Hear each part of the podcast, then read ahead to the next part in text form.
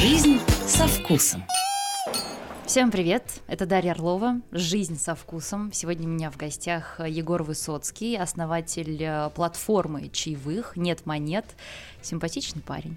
Спасибо. Егор, привет! Спасибо привет, большое. Привет. Это приятно. Рада тебе. Слушай, ты совершенно, конечно, уникальный человек, э, уникальный гость. Это такие банальные фразы, которые обычно говорят в представлении. Но Мгм. ты создатель фаундер, создатель, стартапер, э, человек, который... э, С тебя началось, да, вот он- онлайн-чаевые? С нет Ну, монет? Э. Скорее, знаешь, стоял у истоков, да, один из Мгм. э, тех, с кого началось. э, мы были там одни из первых, да, независимо, как это часто бывает с хорошими идеями, независимо несколько команд работают над одним и тем же. Как знаешь, вот научные открытия бывают какие-то, и вот они названы там двумя фамилиями, да, там, Менделеева, Клайперона, да, это значит, что два независимых ученых как бы открыли одно и то же, да, и поэтому вот и, и так часто бывает, и вот у нас то же самое, да, мы как бы мы одна из тех команд, которая прям в самом начале запускала электронные чаевые через QR-код. Ты работал официантом в Воронеже, правильно? Ну, Это было за 7 лет, может, за 5-7 лет до запуска платформы, да, да, то есть там как бы между этим, между моей работой официантом и, и запуском чаевых, платформы чаевых, прошло, конечно, существенное время, я сформировался, вот, э, но да, конечно, я... Тебе это- оставляли чаевые, когда ты работал официантом? Да, наличные, наличные. Много? А, Слушай, ну, я был начинающим официантом, ну не, у меня были хорошие чаевые, Да- даже в Воронеже... Самые э, большие, помнишь? Ну, типа там полторы тысячи рублей за смену. Ну, то есть это как на текущие деньги, как если бы там три тысячи рублей за смену в регионе это было бы, да, с учетом инфляции. То есть там для региона три тысячи рублей за смену это хороший чаевые. Мгм. Вот. Ну, это, это прям, наверное, какой-то там, знаешь, рекорд, когда там, не знаю, пятница вечер, полная посадка, плюс какие-нибудь там заказы в номер и так далее. Потом ты стал большим мальчиком из Макинзи. Слушай, потом я уехал в Москву учиться, э, отучился, да, пошел работать в консалтинговую компанию. В Макинзи я вырос как бы со стажера, условно говоря, там, иди печатай и каких-то вообще со- совсем простых задач, до старшего бизнес-аналитика. Это уже такая вот полноценная, я бы сказал, такая со- совершенно боевая единица самостоятельная, да, которая уже помогает клиентам, там, а, крупным клиентам решать их проблемы. То есть я уже был таким, знаешь, немножко продвинутым по корпоративной лестнице сотрудником. Я был еще там не руководителем, но таким, знаешь, в общем, уже самостоятельно что-то мог, чего-то посмотрел, э, и там McKinsey я работал 4 года в совокупности, вот, э, когда я запускал «Нет монет», да, поэтому вот как бы мо- мой такой, знаешь, как бы а, вот основной мой накопленный опыт, э, даже, может быть, окружение, какие-то сбережения, на самом деле, на которые мы начинали «Нет монет», а они вот сформированы полностью благодаря McKinsey. Ну, э, я немножечко назад э, тебя верну, потому что это любопытная история. А, Бизнес-то первый начался чуть ли не в общаге МГУ. Вы там воду, воду доставляли. Да, да, да. То есть, эм, э, в общем, короткий ответ да. Э, а по модели там придумывания идеи они очень схожи эти две вещи, да. То есть э, я переехал в общагу МГУ, вот в это главное красивое здание, это на третьем курсе было, Мгм. а, которое на картинках везде э, рисуют. Ну, да? ГЗ, ГЗ. ГЗ. ГЗ, да. Вот, и там, там огороженная территория, на которой нельзя заказывать доставки, да, и поэтому ты воду можешь таскать только в пятилитровках себе из магазинчика внизу, вот, или из там какого-нибудь О, Ашана, вы несчастные. вот, и там, знаешь, это прям, это, во-первых, очень неудобно, если ты пьешь чистую воду, да, то есть если ты не пьешь из-под крана или там из-под фильтра. Ну, а здание старое, поэтому воду из-под крана там невозможно пить. Вот. А, Это, во-первых, очень неудобно, во-вторых, там, ну, как бы уж слабому полу совсем не, не по себе, как бы таскать э, пятилитровые баклажки каждый день там э, по лестницам, да. Вот, поэтому э, это супер неудобно, дорого для студентов закупать каждый день там пятилитровую баклажку, да, чтобы, не знаю, чай попить, воды попить там и, и так далее, да. И поэтому, э, а мне прям, ну как-то, и, в общем, мне напрашивалась вот эта история с заказом воды, потому что я, э, когда еще переехал в Москву, я там в первое общежитие, в другое, туда можно было заказывать доставку. Я всегда заказывал доставку э, 19-литровых бутылок, это дешевле, удобнее, ее на дольше хватает, да, и вода чистая. Вот, и э, мы, в общем, на базе студкома э, физфака МГУ эту проблему решили. Вот, э, мы организовали такой, ну, некоммерческий проект, который позволял нам оптом закупать баллоны, Э, мы там закупали тоннами, вот, десятками тонн, наверное, воду, вот, и потом студентами разносили их по комнатам, вот. Я-то училась на журфаке. Ты mm. сказал про старое здание. Ты это сказал человеку, который учился в здании 18 века, на секундочку. Это вот которое на... Ну, на Маховой, да, на да, дом да. на Маховой. И mm-hmm. нам всегда казалось, что вот этих вот людей из ГЗ просто их не выпускают, что вы не выходите оттуда. Мы когда встречались на каких-то, знаешь, там общих студенческих мероприятиях, мы так смотрели на вас немножко с жалостью зависит от факультета. Ну, вот, Мехмат, например, да, или Геофак, они же правда живут и учатся в одном здании, да, а физфак, ну, все равно ты вынужден выходить куда-то mm-hmm. на, на свой факультет. Ну, я рада, что ты выходил, э, что ты вышел в Макинзи однажды, значит, история, которую ты уже много раз рассказывал, но сделай исключение для моих слушателей mm-hmm. тоже, как появился сервис «Нет монет». С чего начиналось? Да, ну вот сервис «Нет монет» начинался так же, как э, проект с водой, от собственной проблемы, что э, я, работая в Макинзе, э, работал на Белой площади, это на, на, на, Лесной, да, на метро Белорусская. Вот, и постоянно там завтрак, ввиду там специфики работы, завтракал, обедал и ужинал э, в ресторанах. А куда вы ходили?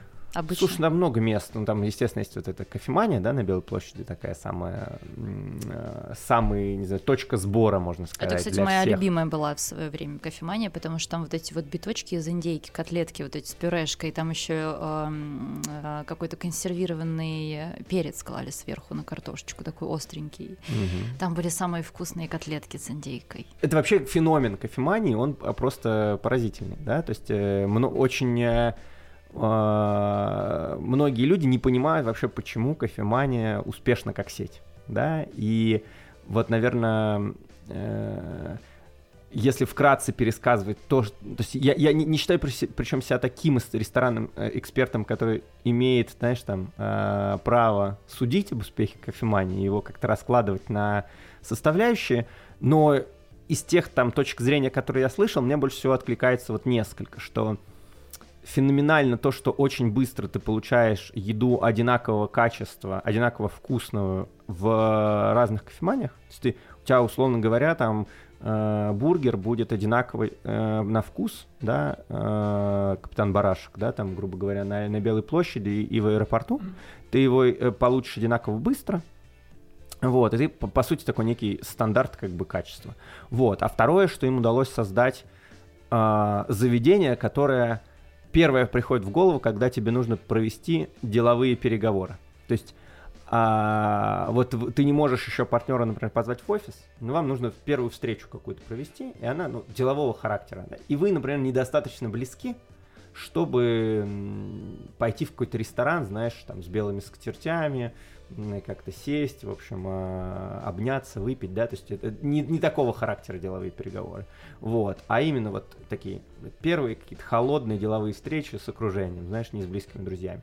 И вот как бы в определенном ценовом сегменте это практически единственное заведение, куда ты э, можешь пойти э, вот на деловые переговоры, да, то есть вообще вот в кофемании, мне кажется, очень часто ты видишь именно людей, которые вот просто встретились, а, что-то обсудить по делам, быстро, как, знаешь, без обязательств, вот. И, и вот им удалось создать вот именно а, по, по, по сути, у тебя из-за того, что кофемания есть в самых популярных, она очень там качественно распределена по Москве, то ты в каком бы районе города не хотел встретиться с партнером, ты всегда найдешь кофеманию поблизости. У да? тебя сейчас было прекрасное описание идеального места для, как ты сказал, холодных, э, для холодных встреч с инвестором. Друзья, кто хочет стать стартапом, э, вы, пожалуйста, записывайте себе. У нас не так много времени до перерыва, но вот э, давай все-таки стартанем и продолжим твою историю с тем, что да, ты sorry, не мог sorry. оставить чаевые нигде. Да, да, да, мы не могли оставить чаевые с командой, да, то есть консалтинг это такая командная работа, мы командой, знаешь, там выходишь э, из пяти человек, э, поужинали, э, чаевых наличных нету, да, вот там 500 рублей официант потерял, и ну, как-то становилось понятно, что это прям проблема. Вот, неудобно, извиняешься, что-то надо вспоминать в следующий раз, снова в очередной раз не берешь с собой кошелек, вот, э, или берешь, а там нет наличных, и, в общем, где-то на подкорке эта проблема зрела, и потом э, в отпуске э, там мы с другом решили, ну, я поделился, мы как-то покрутили, повертели и решили, что надо, надо сделать, вот, э, ну, надо попробовать, да, причем там, откровенно говоря, из-за того, что ресторанный рынок был очень серым, там сейчас он обеляется активно, а вообще он был безумно серый. Ты что имеешь в виду? Невозможно было понять, какие цифры там? Невозможно. По, по официальным данным, рынок ресторанов, ну, вот по моему опыту, в 10 раз меньше, чем на самом деле. Вот, если брать цифру Росстата. Вот. Ну, тогда, когда я оценил, в 2018 году еще, да, то есть сейчас, наверное, он гораздо более белый. Вот, но э, в общем, моя первая финмодель показывала, что мы подключим, знаешь, там типа тысячу заведений, будем собирать миллион рублей чаевых в день, вот. И, и это предел мечтаний. В команде будет 8 человек, и мы будем на этом зарабатывать, там, не знаю, в общем, чуть-чуть. Вот, уже даже не помню. Ну, там были несущественные цифры какие-то, да. Вот. И э, казалось, что из этого не получится сделать бизнес. И казалось, что э, это такой, знаешь, проект для там, какого-то очень узкого сегмента людей, таких же, как мы, вот, э, кто испытывает вот эту проблему оставления чаевых, кому некомфортно переведи, перевести там на Сбер онлайн, э, кто не хочет найти с собой, носить с собой наличные, вот, э, и мы запускали там исключительно репутационный такой кейс, знаешь, потренироваться немножко, потому что мы оба работали, как бы, можно сказать, в компаниях, да, и у нас, ну, на по найму, да, по найму, и у нас не было абсолютно э, опыта, насмотренности, э, как делать стартапы, да, и мы хотели попробовать, потому что, ну, идея очень уж она нам самим откликалась. А нигде такого не было? В мире, я имею в виду? Нет, ну, та, та, так как мы сделали, нигде в мире не было, то есть мы абсолютно не подсматривали ничего. Да, мы даже, если честно, мы были настолько... В общем, нам настолько понравилась эта идея, что мы даже не анализировали рынок других стран. Вот. Я потом уже просто... Э, сейчас, когда моя, ну, эта идея, она ходит по миру, да, и запускается постепенно в разных странах, э, я убеждаюсь в том, что этого не было, когда мы это запускали. Вот. Э, но, но, но как бы я смотрел рынок России, так глянул мельком мир. Ну, понятно, что в Китае уже платили через QR-код, да, и, э, но это совершенно другой, другой QR-код, да, это как бы QR-код для того, чтобы ну, QR-код как бы конкретно Вичата, грубо говоря. Вот да? давай на этом остановимся в моменте, ты подробнее расскажешь о том, как ты э, вдохнул жизнь в свою идею в следующей части. Сейчас ненадолго прервемся. Человек, который придумал «Нет монет», Егор Высоцкий, сегодня у меня в студии.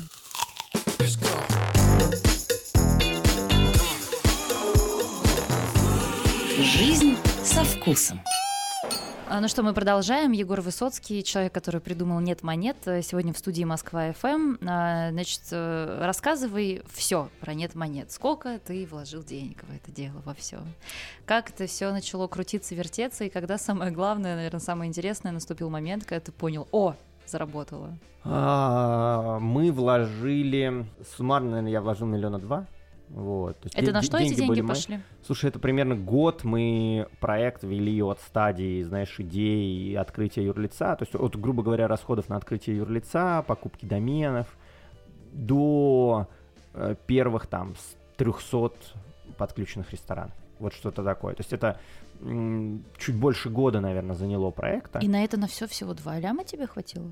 Да, потому что у нас были э, разработчики э, в доле, без зарплаты, да, то есть это такой довольно распространенный м, подход э, к стартапу, когда есть ну, я бы не сказал, что он прям супер распространенный, да, обычно все-таки есть и зарплата, и доля в проекте. У нас, ввиду того, что совсем не было денег. Но это твой друг. Это близкий, да, близкий да, да. Мой, мой, мой партнер, который помог найти команду разработки, да, и вот ребята, которые стояли у истоков нет монет, они там больше года работали совсем бесплатно по выходным. Как там, Fools, Friends, Family? Э, не, Fools, Friends and Family, это до этого мы дойдем, это инвесторы, вот, э, инве, как инвесторов. Ну, он инвестировал свое время, слушай, да. знания да, да, да, да, да, конечно, конечно, вот, поэтому мы начинали полностью по выходным, вот, э, и я тоже, да, то есть мы первые, наверное, 9 месяцев, пока мы делали первую версию продукта, это так долго заняло, потому что мы делали это просто по выходным. Вот. И, и бесплатно, знаешь, на энтузиазме. Вот. И когда мы запустились уже вот в, можно сказать, в эфир, да, вот начали собирать первые чаи, или это был июль 2019 года, и э, после этого мы еще там, не знаю, наверное, месяцев пять просуществовали, просуществовали без э, инвестиций на наши собственные деньги, вот. Э, суммарно получилось там около 2 миллионов рублей, да, это как раз, наверное, это были все мои сбережения, которые мне уже к этому моменту удалось отложить там за все время работы в Макинзи. Э, бегали, подключали рестораны сами ножками. Но ты еще и зарплату в Макинзи же получал, ну то есть у тебя была финансовая эта подушка? У меня была, да, в общем, э, подушка фактически, э, там, какое-то время, был, было такое время в проекте, когда я то есть я запускал проект, уходя в такой супер долгосрочный отпуск в McKinsey, благо там как бы компания шла навстречу, я мог это сделать там надолго уйти, там, типа, по-моему, на 4 или на 3-4 месяца я уходил.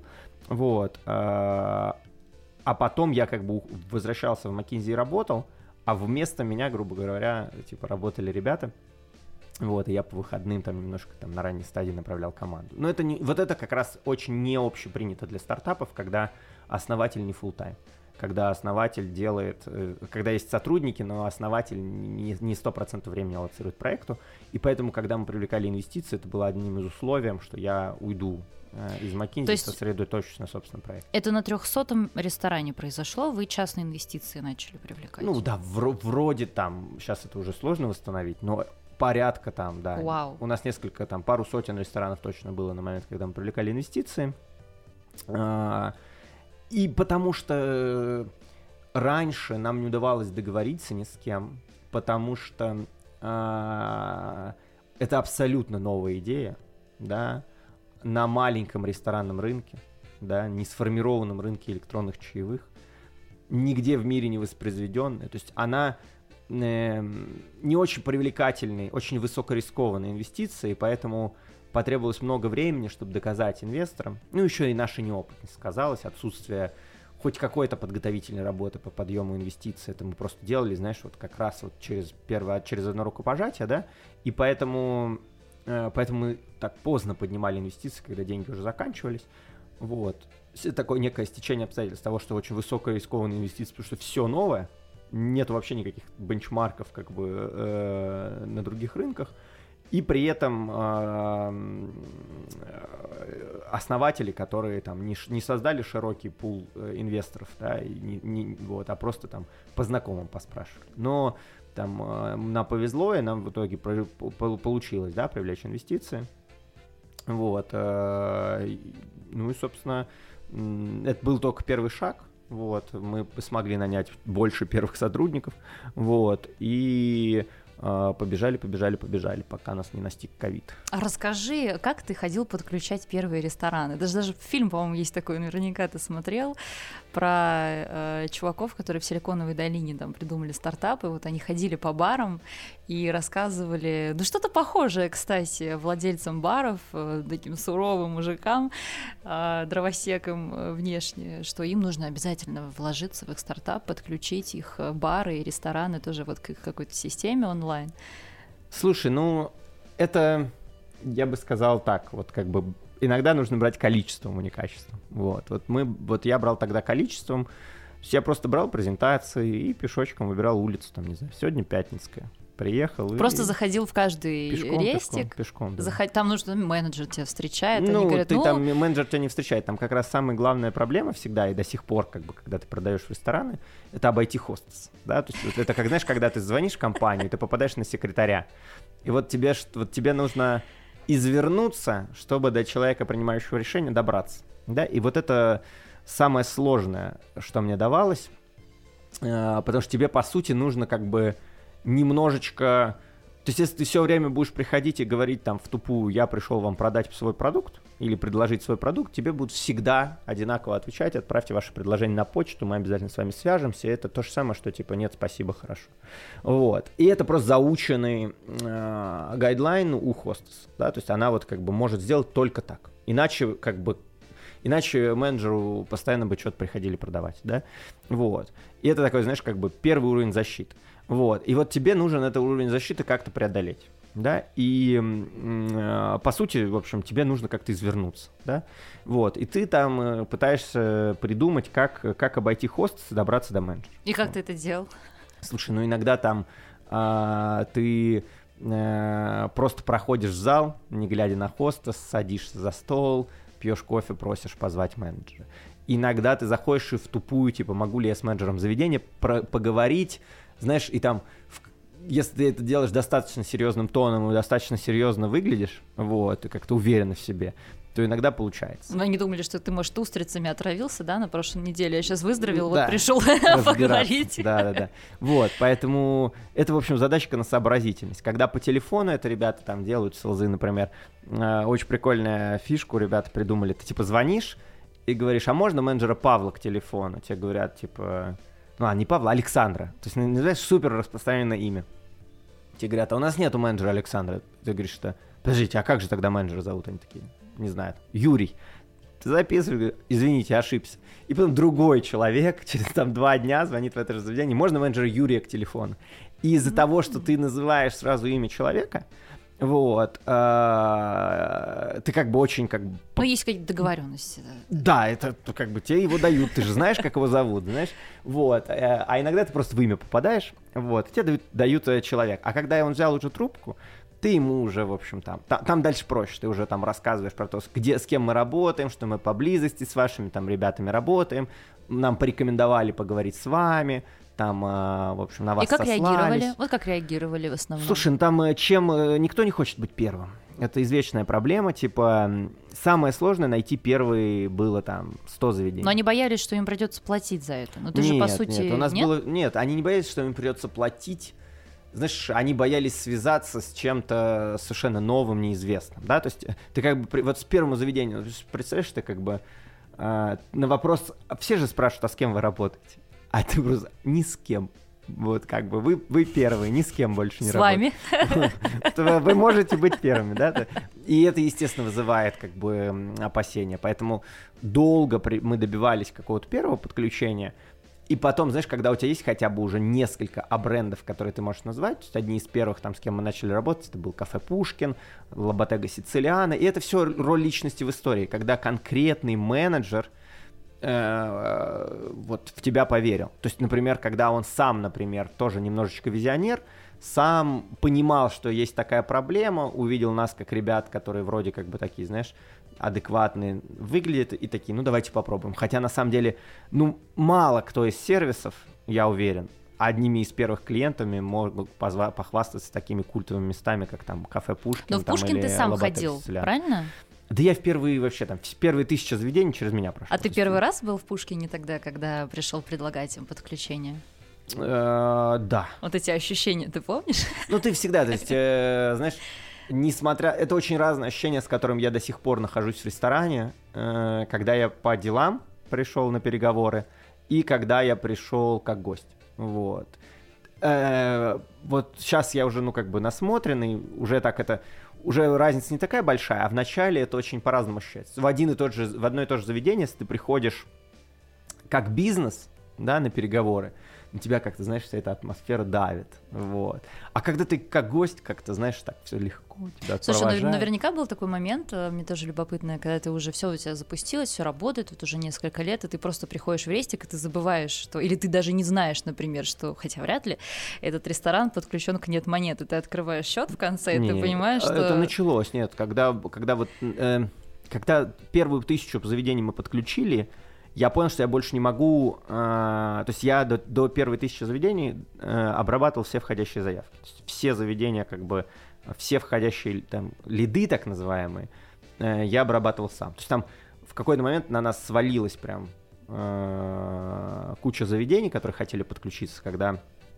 все после ковида полетело как индустрия, да, и я каждого клиента, входящую заявку, обзванивал сам, и вот когда их было тысяча, стало тысяча, я уже, мы уже там, было достаточно денег, мы были уже там достаточно большие, чтобы мы, я это уже отдал это полностью ребятам, вот. Э, и вот после этого начался момент, когда, знаешь, я помню первую тысячу, да, а дальше я уже не все заведения проходят через меня. Но ты вот это чувство Вот. помнишь, когда ты первый раз открыл счет, и ты понял, что, блин, штука, которую ты придумал. Ну да, вот э, очень приятное впечатление, когда ты не знаешь о том, что оно подключено, а тебе приносит оно подключено. Да, это, это ни с чем не сравнимо. Это значит, что оно работает без тебя. Вот, э, ну это, конечно, на более поздний. То есть это вот когда у нас было несколько тысяч заведений, я начал с таким случаем сталкиваться, да? Ну, когда Вот. ребенок встал и пошел, да? И ты, ну, когда он что-то сам, увидел. знаешь, когда он не за тобой повторил, а что-то сам сам сделал. Это круто. Егор Высоцкий сегодня у меня в гостях, э, основатель платформы Нет монет. Э, Скоро вернемся.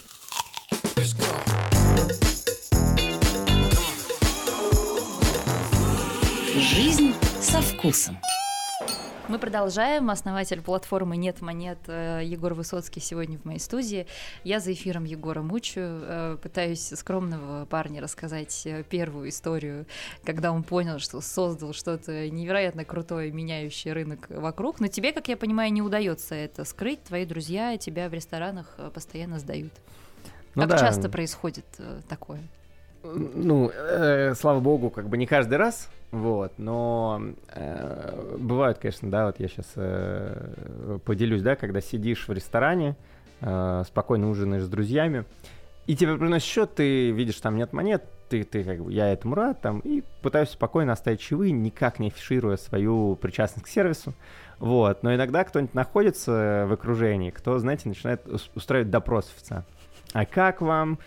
А что нравится, а что сколько оставляют, а что думаете по поводу сервиса. И знаете, вот что-то пытается, вот что-нибудь вытащит, э, официант что-нибудь ответит, они такие, а вы знали, что он основатель сервиса? И, и как бы, и, Кто знаешь, э, сквозь- да, сквозь землю вот как бы, знаешь, э, провалиться, вот, потому что, ну, как-то, знаешь, выпячивать в ресторане я это вот как бы не люблю. У тебя- Я, я выступаю на каких-то конференциях, Ага. рассказываю там про сервисы, я не скрываю, я там не могу сказать, что я очень уж скромный человек, и как-то, знаешь, э, совсем от внимания не завишу, но уж вот, вот конкретно там э, перед официантом в момент оставления чаевых мне точно не хочется афишировать, что я причастен. Я, я бывает допрашиваю, спрашиваю, если там как работает, Вот, вот но, но это та- как тайный покупатель. Вот что тебе говорят официанты? Не знаю, у тебя наверняка не было никогда времени становиться еще и после подключения там тысяч ресторанов тайным покупателем, который приходит и начинает выяснять, ну как там у вас работает, у тебя наверняка есть специальные Ну, люди. Не-не-не, я при случае, при случае, конечно, спрашиваю. При случае, конечно, спрашиваю. Особенно мы это делали в начале сервиса, в начале как бы развития. Э, Зависит, понимаешь? Э, Обычно это полярные мнения. Или говорят, что все очень хорошо, и мы счастливы, что этот сервис у нас появился, или недовольны. А предмет для недовольства был всегда один. Это комиссия, да, что мы брали комиссию от собираемых чаевых, вот. э, Сейчас э, в основном всегда гости платят комиссию. Мы с официанта вообще ничего не берем, да? А гости легко, э, ну вот это приняли, что они будут платить комиссию. Ну то есть это окей? Мы делали это... То есть мы уже к тому моменту, когда мы это внедряли, мы всегда знали, что официанты переживают из-за того, что мы берем комиссию от собираемых чаевых. А, то есть они относились изначально к этому не как к возможности того, что они получат в любом да, случае это гарантированно объяснить. чаевые. Это невозможно объяснить. Я причем сам работал официантом, и я думаю, что у меня бы такой проблемы не было. Но у многих официантов была проблема с тем, что мы не дали им заработать дополнительные 100 рублей. Забрали. А мы забрали зарабатывают. 5% от э, их честно заработанных э, 100 рублей. Как интересно. Вот. И главное, что вот эта комиссия 5%, ее реально невозможно ниже сделать. Потому что у нас там внутри куча транзакционных издержек, да, от, от того, что там, э, ну, там несколько раз там транзакционные издержки платишь внутри. И, э, по- ну, и нам надо на что-то сервис развивать, команду кормить, сервис и так далее, да. И э, вот это всегда был какой-то такой, знаешь, единственный повод э, беспокойства официантов. И, наверное, года полтора, уже два назад, да, мы обнулили комиссию для официантов, вот, и комиссию сервису платят гости, вот. А, то есть и официант комиссию не платит. У вас еще можно отзывы оставлять об официанте. Да, да, да, это пользуется популярностью. Вот мы буквально на днях сделали э, обновление страницы, полный, полный редизайн нашего сервиса. Вот, я надеюсь, он всем понравится. А мы поменяли, как бы, по сути, с нуля его переписали. Вот, релиз прошел очень так бесшовно. Вот, и мы в том числе поменяли сильную историю с отзывами. У нас были звездочки от 1 до 5, и мы поняли, что ими как бы пользуются. Да, и были еще, была еще возможность оценить конкретно там качество обслуживания, чистоту, атмосферу в заведении и так далее. И вот мы сильно улучшили эту механику. Теперь как бы нету звездочек, есть просто понравилось, не понравилось. Можно накидать аплодисментов официанту, если очень понравилось. Такая механика поиграться. Вот. И всплывает один конкретный вопрос, типа, насколько у нас было чисто, да, на который тебе просто нужно ответить «да», «нет». Вот. И в среднем, когда много человек отвечают на, это, на, на разные вопросы в заведении, у заведения получается такая репрезентативная картина. Вот. Мы очень сильно усовершенствовали сейчас историю с отзывами внутри платформы. А, и прям это такой, знаешь, как бы мы, мы даже себя а, позиционируем как платформу чаевых и отзывов, не только чаевых. Но Давно. официанты же тоже должны иметь возможность, как в Яндекс Такси, оценивать своих гостей. Э, да, но видишь, мы, мы гостей никак не идентифицируем, да, да поэтому мы ну, как бы оценил, и, и что нам дальше с этими данными. Ну, гость и так заплатил, видишь, комиссию. Если, да. За всех. Вот. И, да, ну причем гости, слушай, мы когда мы очень медленно вводили вот этот переход комиссии, перекладывание комиссии официанта на гостя, он шел очень медленно и постепенно, и мы видели, что э, гости вообще как бы супер нормально к этому относятся, да, потому что, строго говоря, ну тебе, ну тебе не принципиально, вот ты заплатишь 100 рублей чаевых, и официант получит 95, или ты заплатишь 105 рублей чаевых, и официант получит 100, да, вот, то есть как бы кто-то эти 5 рублей все равно заплатит, да, uh-huh. а, потому что их нужно заплатить, чтобы деньги вот перешли от одного человека к другому удобным способом, да, и тот их получил на банковскую карту там, и, и так далее. Вот. И вот как бы для большинства случаев там 90 плюс, сильно 90 плюс процентов гостей берут комиссию на себя, и официанты ее не платят. Вот если еще немножко про цифры, мне вот любопытно, наверняка ты собирал, э, или твоя команда, сколько оставляли чаевых до того, как вы приш... создали, не mm. пришли, а вы создали э, вообще этот рынок, э, вот именно в такой версии, и сколько сейчас оставляют в Москве чаевых в среднем? Из-за того, что до нашего прихода статистика была очень уж примерная, да, поэтому там, я не могу дать супер точного ответа на этот вопрос, но я могу дать некие ориентиры, да. Вообще примерно 50%, в среднем по больнице, 50% людей вообще не оставляют чаевые по принципиальным каким-то соображениям. Сейчас? Да, да, да. Вот, вообще просто в целом 50% людей не оставляют чаевые, да, а, и только 50% оставляют, то есть половина как бы у нас сразу уходит. А, средний размер чаевых 7%. То есть, несмотря на то, что есть некий стандарт оставлять 10 в голове, э, люди в среднем оставляли всегда 7%, потому что это объясняется тем, что мозг округляет свою пользу. Когда счет на 2500 рублей или даже на 2700, ты оставляешь 200 рублей, а не 300. То есть это, это работает только когда ты сам высчитываешь в голове, сколько тебе нужно оставить, и когда ты мыслишь, мозг еще всегда округляет. То есть никто 270 рублей не оставляет, потому что ни у кого нету наличных 270 рублей, да. Или даже если люди переводили по Сбер онлайн, никто 270 рублей не переводил. Да, всегда и мозг к 200, в общем, тебя тянет. Uh-huh, uh-huh. Вот. И это э, приводит к тому, что люди в среднем оставляют 7%. Когда а они... вот эта история, что в Москве, ну, знаешь, это такая немножко шальная московская тема, что у тебя могут быть... Чаи... Вообще может не быть чаевых, uh-huh. а могут быть чаевые там 10 тысяч да, там посидел. Нет, ну, это, потому это, что люди сидят там по 100, по 150 тысяч да, за да, вечер. Да, ну, сейчас дойдем, да, и как бы что, что сделал там нет монет, да, нет монет, э, повысил вот эти 7%, которые люди оставляют, до 11. Мы сделали так, что гостю пред, предлагаются оставить там э, предвыборную сумму чаевых, в зависимости, она причем разная, сколько, сколько процентов от суммы счета мы предлагаем оставить, она разная в зависимости от суммы чека. То есть мы на маленьких чеках предлагаем тебе оставить по умолчанию там 15-20%, процентов, да, потому что чек маленький, и на маленький мы видим, что люди склонны оставлять больше чаевых в процентах на маленьких чеках. То есть, когда чек у тебя там 1000 рублей, например, или там 700 рублей, люди склонны оставлять там 150-200 рублей. Много людей, которые оставляют прям много, только в процентах много чаевых. А на больших чеках все стремится вниз, да, люди оставляют меньше процентов, и мы вот как бы а, предлагаем уже оставить не 15-20, а там 10% на супер каких-то больших чеках, когда чек 50 тысяч рублей, да, вот. Тем самым в среднем по больнице мы повышаем для официанта ожидаемый размер чаевых с 7% до 11%. Да? Это позволяет ребятам там ощутимо больше зарабатывать. То есть есть два эффекта, за счет чего ребята больше зарабатывают э, чаевых. Первый — это то, что люди в принципе их оставляют, потому что они бы не оставили, если бы не было QR-кода. Да? И второй — это э, то, что когда они оставляют чаевые через нас, они склонны оставлять больше, потому что за вот эту математику расчета за них делаем мы. Вот. И предлагаем им оставить как бы там э, то, сколько люди склонны оставлять, если на таком сумме счета им очень понравилось, да. И э, вот эти механики позволяют сделать так, чтобы официанты существенно больше чаевых зарабатывали. То есть фактически в полтора раза больше с того же счета официант получает чаевых, если чаевые оставляют через нет монет, чем если ему оставят чаевые наличными или Сбер онлайн. Это очень сложно, экстремально сложно донести до официантов и даже до управляющих, вот, потому что э, сталкиваешься с такой, с банальной, знаешь, как бы каким-то язычеством, знаешь, э, типа, кто хочет, тот всегда оставит. Знаешь, уровень, уровень, уровень аргументации на уровне там, типа, значит, так было нужно. Ну знаешь? Ну, да.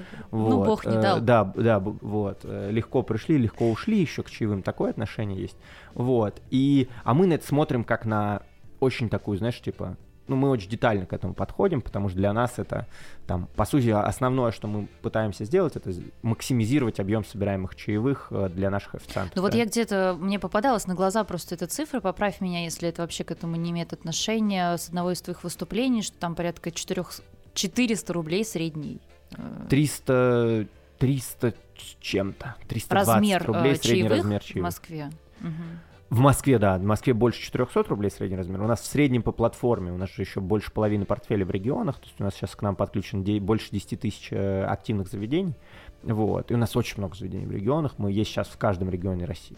Вот. И в среднем по России у нас средний размер чаевых 300, по-моему, 20 рублей, если я не ошибаюсь. Э, он подрастает. Да? Вот как раз все, что мы делаем, ну, еще инфляция, да, цены в ресторанах подрастают, но в среднем чек по платформе растет, это значит, что мы справляемся со своей задачей, а, когда помогаем официантам зарабатывать больше. А вот. сейчас что у вас происходит с цифрами? Да, говорят же нам все, что доходы падают, что 30% людей уже отказались от походов в рестораны, но у нас все равно рестораны — это событийная история, даже в Москве, то есть люди приходят чаще всего по какому-то случаю, что-то классное у них там случилось, они пошли в ресторан. То есть э, у нас ничтожно маленький процент э, людей, которые ходят в рестораны, как и ребята из Макинзи, завтракать, обедать и ужинать. Что у вас с этим происходит сейчас? С цифрами вашими объемами? Вот они сейчас восстановились у нас до, до уровня, который был в январе год назад. То есть весь год, конечно, была просадка. Просадка была основная именно по электронным чаевым в марте, когда Apple Pay и Google Pay отключили. А, и вторая большая, и, и потом люди, то есть там и трафик упал в ресторанах, и Apple Pay, Google Pay отключили, было неудобно оставлять какое-то время чаевые, пока СБП не стал популярен. А вторая просадка была очень сильная в момент сентября, в момент мобилизации, потому что вот там мы увидели, что прям именно упало количество людей в ресторанах. И оно только вот сейчас на праздниках восстановилось. То есть вот только декабрь, январь выровнялся, да сентябрь, октябрь, ноябрь это был прям э, прям просадка именно по количеству людей в ресторанах. Угу. Вот. Сейчас как-то это немножко восстановилось. Сейчас ненадолго прервемся. Э, есть еще время пообщаться, поговорить о том, э, как сейчас финтех развивается, и в том числе в ресторанном бизнесе, и не только у нас. Егор Высоцкий, основатель платформы Нет монет в студии Москва FM.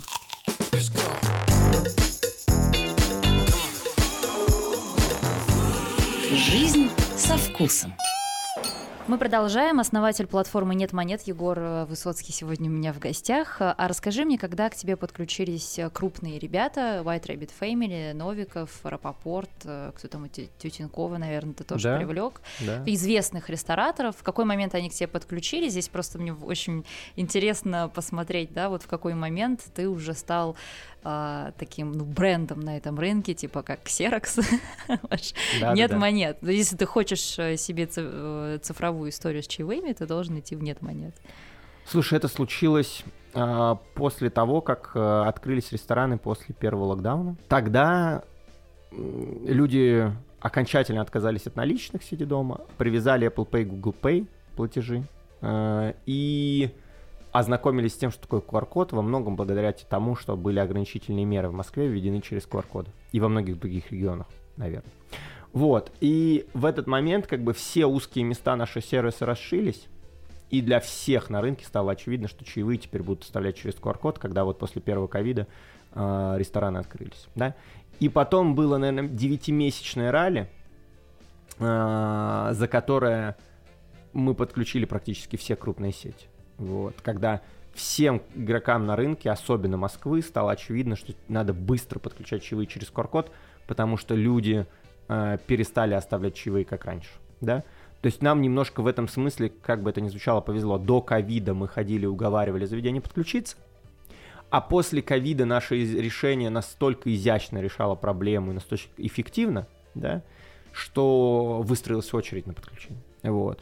А, конечно, я не говорю, что там а, Зарьков позвонил, да, и попросил подключить. Нет, там э, скорее про то, что прийти и объяснять ценность для White Rabbit Family, Novikov Group там, и других заведений было гораздо проще, да. И э, потому что всем это стало очевидно и понятно, что так нужно. Да? Конечно, мы там крупные сети сами через business development привлекаем. Я к этому большую руку приложил. Вот. Э, просто гораздо проще стало вот подключать большие сети после ковида. Вот. И, и, и, и там у нас долгое время не было даже отдела продаж, потому что нашей главной задачей была подключить всех, кто хочет подключить. С теми, кто есть, разобраться. Не, не, да, к теми, кто хочет подключить. Угу. Успеть подключить всех, кто хочет подключиться, и не затянуть сроки настолько, чтобы люди ушли к конкуренту. То есть мы какое-то время говорили, мы вас подключим через две недели.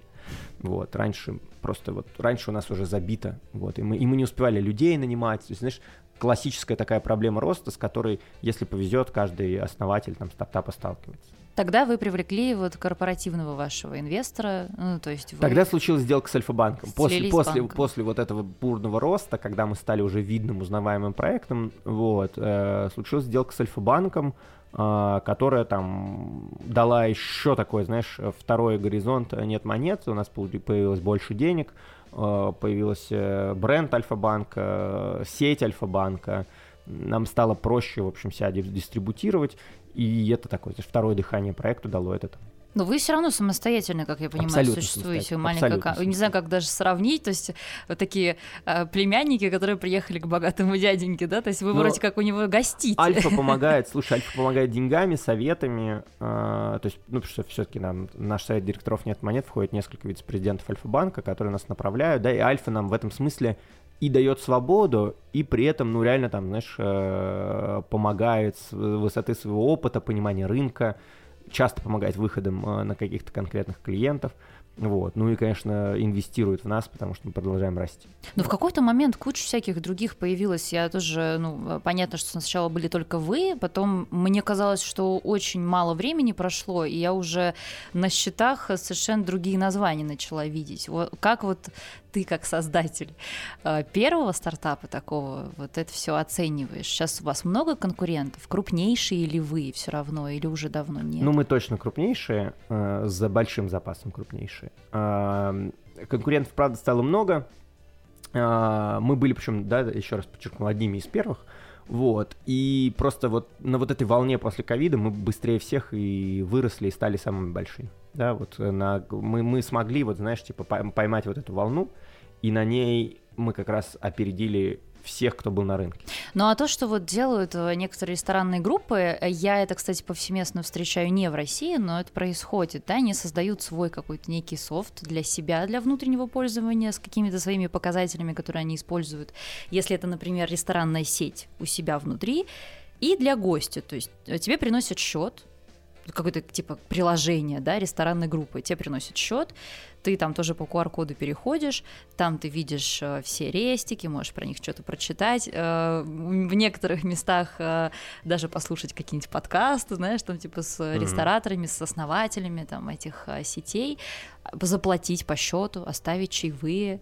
Э, вот такие сервисы убьют онлайн-сервис чаевых, такие как ваши, или нет? Um Смотри, есть сейчас тренд на то, чтобы э, вообще сейчас вот и мы в этом тренде тоже принимаем участие. У нас скоро запускается новый продукт, э, чтобы через наш QR-код, ну, должен быть нет монет, просто следующая версия э, нет монет, да, мы растем, развиваемся. Не в ресторанах. В ресторанах, А в да, ресторанах. чтобы через QR-код нет монет можно было оплатить и счет, и чаевые. Да, это безумно удобно и безумно выгодно для ресторана. Вот, безумно удобно для гостя, потому что ты экономишь там 10 минут в конце вечера, не ждешь официанта, расплачиваешься и уходишь. Просто QR-код будет не на причеке, а на столе. Вот. М. Это вот мы буквально там в течение месяца этот продукт выводим на рынок. А, такой продукт уже есть на рынке у нашего конкурента. И это продукт, который летит там по всему миру. Вот. Просто в России он там точно зайдет, потому что пот- потребность у него назрела. И себестоимость этого, этих оплат, она ниже, чем себестоимость торгового эквайринга, поэтому это очень выгодно ресторану. Э, Это экономит ему транзакционные издержки прям существенным образом.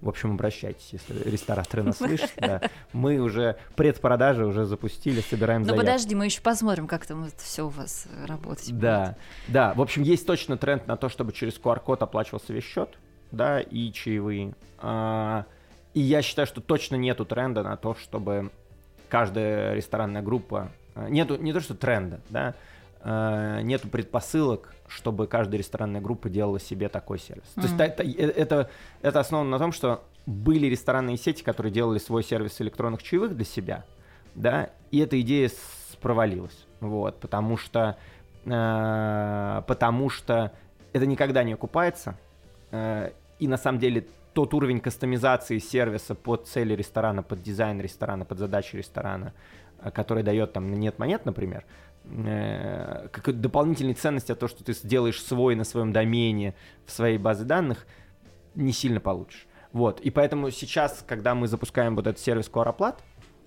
а, я знаю, что есть ресторанные сети, которые делают тоже что-то свое, да. Вот, ну, как бы я считаю, что это неустойчивое решение. Что там они, ну, что, что это, это приведет к тому, что сети потратят на это деньги, вот, а, но на, на себе это все равно как бы Но каждый должен делать свою работу все-таки. Финтех должен делать финтех, рестораторы должны придумывать, как приготовить классную, себесто- вкусную еду. Да, ну, не- не- слушай, и да, как бы я ни при чем не говорю, что, знаешь, вот ресторанам не нужно иметь свое приложение доставки, потому что есть агрегатор. Нет, нужно иметь, да. Вот. э, И как бы э, вероятно, оно там даже и не- и несет какую-то эко- эко- экономику, да, если ты делаешь этот, э, с- с- свою сер- с- свой сервис доставки, да. Но э, делать такой сервис там чаевых для себя, это уже вот перебор, потому что тут всегда надо считать, как бы на каком на каком э, масштабе ты будешь безубыточен. Вот сервис как бы QR-оплаты для себя делать самостоятельно, да, будет менее выгодно, чем взять готовый и попросить под себя сделать. А ты нет монет можешь э, взять и перекинуть в Австралию, в Новую Зеландию, в Штаты, в э, куда угодно, Аргентина? Ну, по разным причинам нет. Н- Не масштабируемый сейчас проект, и главное, что и не нужно этим сейчас заниматься. Вот. То есть э, идея нет монет, э, как бы, который полетел в 2020 году и стал таким, можно сказать, открытием года, по моим собственным открытиям, в рейтинге моих собственных открытий, да, она уже успешно гуляет по миру, где нужно, они уже запустились все сервисы электронных чаевых, то же самое с оплатой счета через QR-код. Новые есть у тебя в голове идеи новые? Слушай, ну вот э, любому предпринимателю свойственно что-то крутить. Я, конечно, что-то думаю, э, смотрю, осматриваюсь и придумываю. Но нет, я, конечно, конечно, пока сосредоточен полностью на нет монет. Вот. Ты сейчас, у тебя есть время там в рестораны ходить или все тебе, не знаю, доставляют уже в твой маленький завод, офис, где Не, ну, генерируется? э, конечно, конечно, я хожу, конечно, я хожу в рестораны и по и на переговоры с клиентами, и просто поесть. э, В общем, по, Что по- ты всегда причинам. заказываешь в ресторане? Слушай, мое любимое блюдо в ресторане это тартар из говядины. Вот, э, то есть я, я, я просто не могу себе отказать э, в этом, мне очень нравится. Вот. А так я типа, у меня, то есть не считая этого, я абсолютно себя не отношу к людям, которые разбираются в высокой кухне. Ну, то есть у меня какая-то насмотренность уже сформировалась за это время, да, но вот как бы экспертом и гурманом себя не считаю. То есть мое, любимое блюдо, которое я бесконечно могу есть, макароны с сыром, которые я сам готовлю, знаешь. Вот. э, супер простые, знаешь. И, ну вот там тартар из говядины, это, наверное, какой-то такой вот вкус, который я в какой-то момент поймал, знаешь, что я... Где был самый вкусный, помнишь? И вот, знаешь, где-то вот он был, вот он где-то был, А, ну ты профессионал, то есть уже было столько, что ты, ты просто уже не помнишь, где был самый топовый. И, и это, вот, знаешь, проблема, которую ты ловишь, вот тебе какой-то из них а, так сильно нравится, что ты потом все время заказываешь тартар, желая как бы желая вернуться и попробовать тот самый С первый. тартарами это так. Вот, да. А сколько И чаевых? с. Ты оставляешь в среднем э, в реста- Сколько чаевых оставляет Егор Высоцкий в московских ресторанах? Ну, Ну, слушай, я на самом деле э, всегда оставляю от 10 до 15 процентов. Вот. самые Э, большие чаевые, которые ты в своей жизни оставлял. Ну вот я, смотри, я как бы... Я не помню, какие они были в абсолютных значениях, но этот диапазон точно от 10 до 15 процентов. И всем того же желаю, потому что, ну, строго говоря, там, надо признать, что в Москве, в России у нас безумно высокое качество сервиса. Да? Оно несравнимо с тем уровнем сервиса, который можно получить в любом ресторане мира. Ну, наверное, с какими-то ресторанами можно сравниться, но в среднем по больнице в Москве, да и во многих регионах, да, безумно крутой сервис, да, и с учетом компенсации, там, которую ребята за это получают, а, мы точно можем себе позволить как гости, как общество э, взращивать и развивать культуру чаевых, чтобы этот сервис оценивался должным образом, да, и вот от 10 пятна- до 15 процентов это то, сколько нормально вот, э, оставлять чаевых заведений. Мы всячески это несем в массы, мы понимаем, что с кем-то это не резонирует, там, да, даже мои родители, например, просто старой формации оставляют меньше. Но, видите, это долгосрочная игра такая, в которой мы как бы, в общем, э, всей индустрией немножко растем, развиваемся. Егор, спасибо тебе большое. Я со всей силой желаю, чтобы все задуманное реализовалось, заработало, закрутилось и завертелось. Егор Высоцкий, основатель платформы э, онлайн-чаевых. Можно так сказать? Можно, Или это можно и так сказать. Можно и так Э, сказать. Нет монет сегодня был у меня в студии. Я с вами тоже на этом прощаюсь. Дарья Орлова. Пока-пока. Пока-пока. Жизнь со вкусом.